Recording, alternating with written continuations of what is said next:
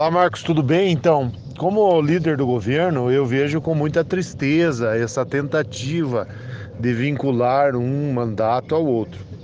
É, as, as informações levantadas pela vereadora Josse, elas podem até ser cabíveis na questão do governo que se refere a 2016 e 2020. Mas o governo Elizabeth Schmidt, que iniciou em 2021, não tem qualquer tipo de ligação ou de continuidade de um trabalho é, corrupto, como falou ela, a respeito da área de saúde. Nós temos transparência total em, em nosso trabalho, né? O governo tem transparência total e, e rechaça qualquer tipo de acusação nesse sentido.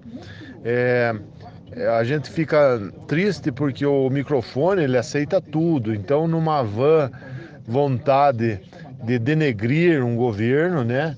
É, Fala-se coisas ao vento e que não tem nexo e não tem é, certidão a respeito disso.